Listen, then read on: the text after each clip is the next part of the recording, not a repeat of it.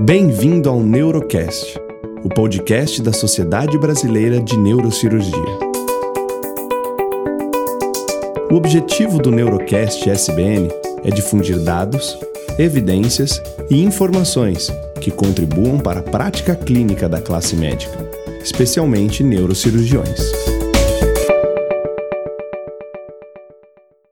Olá, é com grande prazer que estamos aqui conversando com vocês neste encontro de podcast, uma coisa muito moderna que a Sociedade Brasileira de Neurocirurgia nos traz para que nós possamos ter uma informação cada vez melhor sobre os temas atuais e as modificações que nós temos na evolução é, desses temas. Quem está falando aqui é Marcos Rota, acho que todos vocês me conhecem, fui presidente da Sociedade brasileira de neurocirurgia, presidente da Federação Latino-Americana de Neurocirurgia, fui introdutor da neurooncologia no Brasil em 1990, quando nós começamos a fazer laboratório de neurooncologia.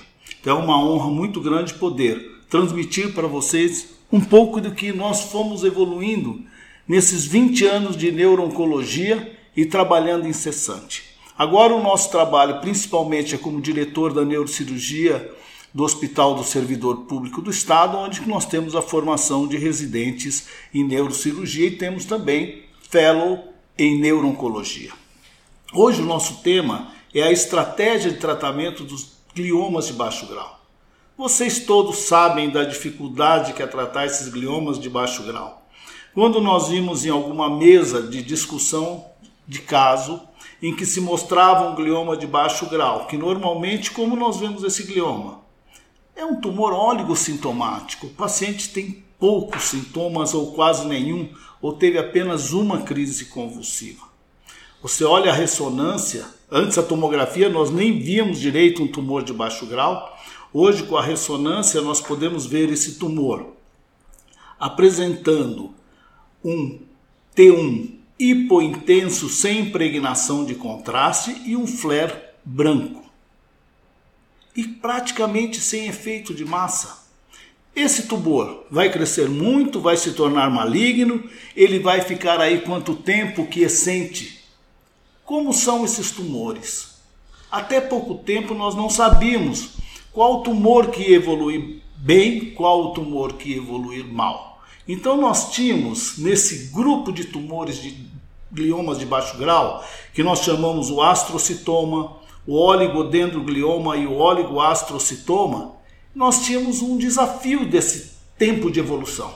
O que nós sabíamos é que cerca de 40% desses tumores em 5 anos se transformavam de tumores de baixo grau para um tumor de alto grau. Isso nos preocupava. Quando nós vamos atacar esse tumor? Nós vamos tratá-lo imediatamente, vamos esperar ele malignizar.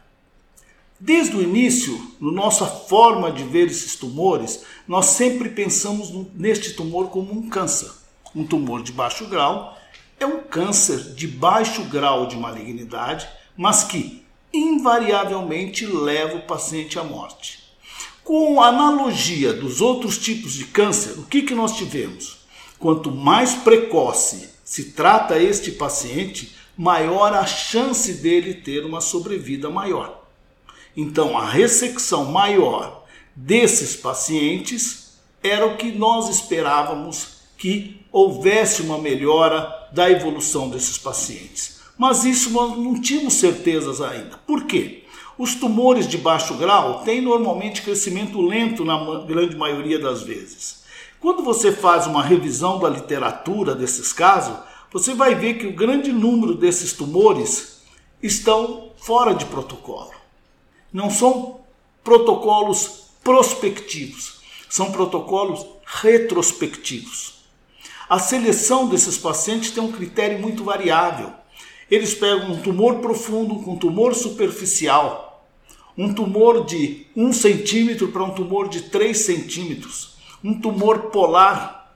Então, todos esses tumores têm uma variação diferente bem como o grau de infiltração que tem esses tumores. Então nós nunca conseguimos entender bem esses tumores porque tudo o que nós vimos publicado é que esses tumores eram colocados todos juntos, apesar de serem completamente diferentes. E como nós tínhamos essa evolução? A sobrevida de 4 a 7 anos em 50%, a sobrevida em 10 anos de apenas 15%. E como que era a sobrevida em termos de anátomo patológico HE? Nós tínhamos que o óligo tinha uma sobrevida maior que o óligo-astro e o óligo-astro maior que o astrocitoma. A evolução da neuroimagem foi melhorando para nós trazendo os novos dados. Por exemplo, nós conseguimos ver a localização exata desse tumor. Nós conseguimos ver também como estava o pico de colina, o pico de creatina, o N-acetil aspartato desse tumor. Nós sabemos que o maior pico de colina com relação ao N-acetil aspartato é que esse tumor está tendo um ciclo celular maior. Nós sabemos que a colina é nada mais que as células, a membrana celular degradada, ou seja, estão dividindo muito. O N-acetil aspartato baixo mostra que houve uma invasão celular. E nós vamos vendo também outros métodos diagnósticos, por exemplo, a perfusão e a classificação, que agora nós deu um salto na classificação. Nós vivemos até a década de 90 vivendo uma classificação histológica fenotípica. Nós olhávamos o fenótipo dessas células, ou seja, o que nós vimos era a morfologia dessa célula. A partir de agora, a partir de 2016, nós passamos a ver a parte genotípica dessas células, ou seja, nós vamos ver a parte molecular. Nós vamos ter então uma maior reestruturação da base genética. Novas entidades que apareceram, o, o, os associtomas difusos de linha média, de baixo grau, que ficou no lugar da gliomatose cérebro. Não é da nossa aula hoje, mas umas coisas que vocês já têm que saber. Uma coisa muito simples: o glioblastoma não é mais glioblastoma multiforme. Foi apagado o multiforme e o nome hoje é apenas glioblastoma. Não existe mais glioblastoma multiforme. Nos tumores de baixo grau, nós sempre variamos os tumores de oligo-like a astro-like no HE. Então, nós tínhamos uma alteração morfológica de fenotípica do HE, que era oligo-like ou astro-like. É, Hoje, o que, que nós temos? Nós temos uma alteração que nós podemos ver do cromossomo 1P19Q. Quando nós temos a alteração do 1P19Q, ele é um oligo-like, um oligodendroglioma. Quando ele tem alteração do P53, ele é um astro-like. Isso ficou uma coisa muito importante para nós neurocirurgiões, para entendermos a nossa patologia, a doença astrocitoma de baixo grau. Existe um método imunistoquímico chamado isocistrato de dehidrogenase, que é o IDH1 e IDH2. Como nós temos ele mutante, nós temos um melhor prognóstico. Quando nós temos ele selvagem, nós temos um mau prognóstico. Um exemplo simples para vocês verem. Vocês têm um astrocitoma difuso grau 2.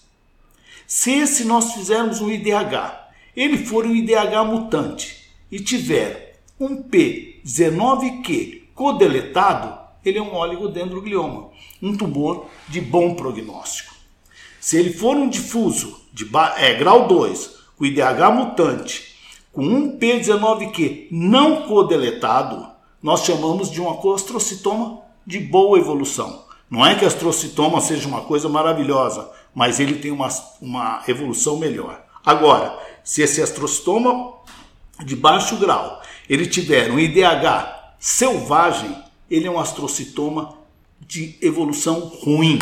Ou seja, ele é muito parecido na sua evolução com o astrostoma anaplásico com o glioblastoma.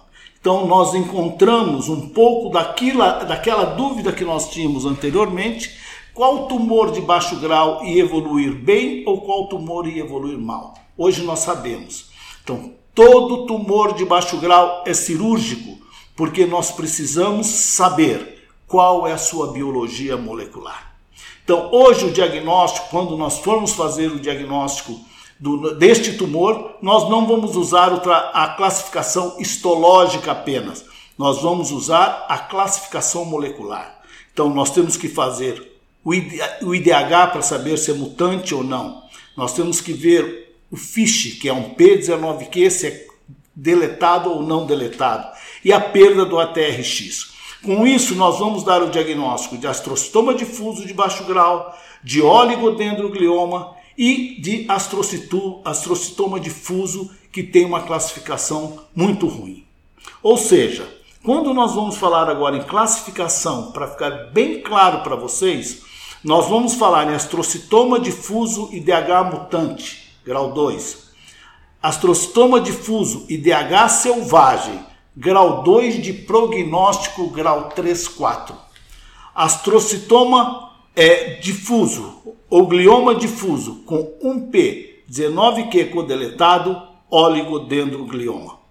E a curva de Kaplan-Meier de sobrevida é completamente diferente. Nós pegarmos um glioma de baixo grau, com IDH1 mutante e um P19Q codeletado, a curva de Kaplan-Meier é lá em cima. Se nós pegarmos esse mesmo glioblastoma, esse mesmo glioma de baixo grau com IDH mutante, a curva dele é muito próxima de um GBM. Então é importantíssimo que nós façamos esse diagnóstico morfológico, que é fenotípico, mas também o diagnóstico genotípico, que é o biológico. Outro trabalho muito importante para glioma de baixo grau, que foi um trabalho que se mostrou a comparação da estratégia de tratamento dela ser precoce ou esperar para seguir um glioma de baixo grau. É impressionante a diferença que nós temos de sobrevida é, em cinco anos desses pacientes favorecendo sempre a estratégia do, pre, do é, ressecção mais precoce possível. Isso é fundamental para que nós temos, tenhamos uma evolução muito boa. Além disso, se nós formos olhar os trabalhos científicos publicados a partir de 85, nós vamos ver que a maioria dos trabalhos científicos publicados corroboram a tática de tratamento cirúrgico precoce.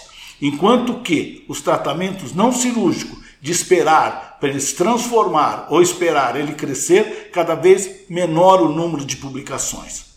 E um tra trabalho importantíssimo que todos devem ler é um trabalho do Sanai e do Mitchell Berger, que eles publicaram no Neurosurgery em 2008, que é a evolução dos pacientes e a ressecção de um glioma de baixo grau. Então vocês vão ver que não é só o grau de ressecção que importa. O que importa é quanto tumor residual ficou. Então, o tumor residual passou a ser importante, não só a ressecção desse tumor, mas quanto tumor sobrou. Então, tumor residual passou a ser importante. Olhem bem, nas últimas estatísticas, quando nós fazemos uma ressecção total, em 10 anos a sobrevida é de 70%. Quando se faz uma ressecção parcial, a sobrevida em 10 anos é apenas de 25%. Então, isso faz com que nós usemos para a cirurgia o máximo de métodos para diagnóstico e a ressecção desse tumor. Ou seja, nós usamos a neuronavegação para a localização mais precisa desses é, tumores, nós usamos o mapeamento cerebral para que nós possamos ressecar essa lesão o máximo possível sem comprometer as funções eloquentes. Nós temos que ressecar o máximo e prevenir a ressecção é, para prevenir a, a, a eloquência do paciente. E outra função importante é a ressonância intraoperatória, que você pode, após a ressecção, fazer a ressonância e, se não houve a ressecção completa, continuar a ressecção. Então, qual é o objetivo então da cirurgia? É maximizar a ressecção do tumor e minimizar os riscos, evitando as complicações é, dessa parte funcional. Para isso, gente, o que, que nós temos que ter? Isso que vocês têm que ter em mente sempre. Nós temos que planejar essa cirurgia. Nós temos que ter a melhor neuroimagem. Nós temos que ter toda essa metodologia de imagem para estudar esse caso e ver a melhor maneira de abordar esse paciente. E termos treino suficiente para que nós possamos fazer uma execução o melhor possível. Então nós precisamos ter um planejamento, nunca esquecer, nunca vão para a cirurgia, não vamos operar no glioma de baixo Não. Vejam esse exame antes, pensem como vocês vão abordar. A neurocirurgia é fundamental este planejamento. Quanto melhor o seu planejamento, melhor vai ser o seu resultado e o conhecimento da microneuroanatomia que todos têm que ter, bem como o conhecimento da parte funcional do cérebro, da substância branca. Isso faz parte da formação é, do neurocirurgião. Hoje nós entramos em todas essas cirurgias com o neuronavegador junto com a tratografia. É muito importante, auxilia muito. Eu sei que muitos não têm o neuronavegador com tratografia, mas aquele que tem o navegador e pode usar com a tratografia, é fundamental que o use, porque você vai saber onde está o trato. Quando for fazer a estimulação profunda é, dessa área para evitar a lesão de áreas eloquentes. Então isso é fundamental que você possa usar, que você, se você tiver essa parte. Quando você vê as publicações e mesmo a experiência pessoal nossa de usar o Brain Mapping. Nós usamos o Brain Mapping desde 1992 que nós usamos o estimulador é, Diógeno. Hoje, se você for ver as publicações, principalmente do Dufour, que foi é, é, é, no Clinical Oncology de 2012, você vai ver que quando você faz um Brain Mapping, a extensão da ressecção chega a 75%. E quando você não faz o brain mapping, a ressecção é de apenas 58%. Os déficits depois de três meses, com o brain map é 6%, não brain mapping quase 10%. E o déficit final, grave, depois de três meses, é apenas de 3% quando você faz o brain mapping e no, no, no, quando não faz o brain mapping, em torno de 9%. Então é fundamental que você possa trabalhar com um brain mapping. Outra coisa importante do ponto de vista de ressecção do tumor de baixo grau. O interessante é sempre ir de uma área eloquente a outra área eloquente, ou pelo menos de sulco a sulco. A ressecção tem que ser feita de sulco a sulco, procurando fazer uma ressecção externa, não uma ressecção de dentro para fora, mas uma ressecção de fora para dentro onde você possa fazer essa ressecção com estimulação contínua, se for possível, uma estimulação cortical, se for possível, ou se não, com os pontos craniométricos bem definidos antes de você iniciar a cirurgia. Quando for um tumor eloquente, é, um tumor de baixo grau em área eloquente, a ressonância funcional não é tão boa para a, a, eloquência da fala. Ela tem uma sensibilidade baixa e uma especificidade também baixa. Então, a ressonância não pode ser um guia para as cirurgias da, feitas na área de linguagem, onde normalmente nós fazemos com o paciente acordado. Então, nós precisamos ter esses critérios anatômicos para a área da linguagem e na ressonância eles são indefinidos nós temos que ter uma organização cortical da linguagem bem de definida, por isso que faz com ele acordado. O tumor pode ter efeito de massa e isso deslocar a área da fala, bem como pode ter área da fala na região intratumoral. Nós usamos como base uma neuroanestesia em paciente acordado, com midazolam, propofol, e nós não fazemos com paciente entubado como alguns fazem ou com máscara laríngea. Nós fazemos ele totalmente acordado e quando você faz a estimulação cortical, ele tem uma parada na fala. Ou em algumas vezes ele faz uma nominação de forma inadequada para fazer. A anestesia que nós fazemos local, nós fazemos na região supratroclear, nas regiões superficiais cervicais e na região occipital, e com isso nós fazemos um bloqueio em toda a, o couro cabeludo. E nós usamos como parâmetro para nosso é, é, é, é, paciente acordado a escala de Hansen. Normalmente, no início, o paciente está em escala de Hansen de 2, Depois nós elevamos ele para a escala de Hansen de 5 quando ele está profundamente dormindo. Aí nós acordamos para a parte é, é, é, que nós precisamos fazer as estimulações. E no final nós voltamos para a escola é, de Hansen para 6. Isso é importante porque se pode fazer uma ressecção ampla, preservando uma função importante que é da fala, da interpretação, da conta, da, da escrita, e tudo isso é muito importante para que nós possamos fazer essas ressecções o mais ampla possível, preservando a eloquência dos nossos pacientes. Isso que é muito importante. Sempre que nós operamos um paciente de tumor de baixo grau, Abaixo, quando nós vamos fechar, abaixo da dura mater, nós colocamos um substituto dural não absorvível. Por quê?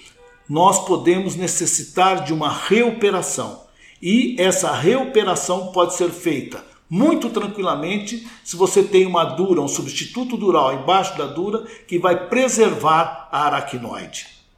Então é muito importante que nós tenhamos essa, esses dados para que nós possamos reoperar.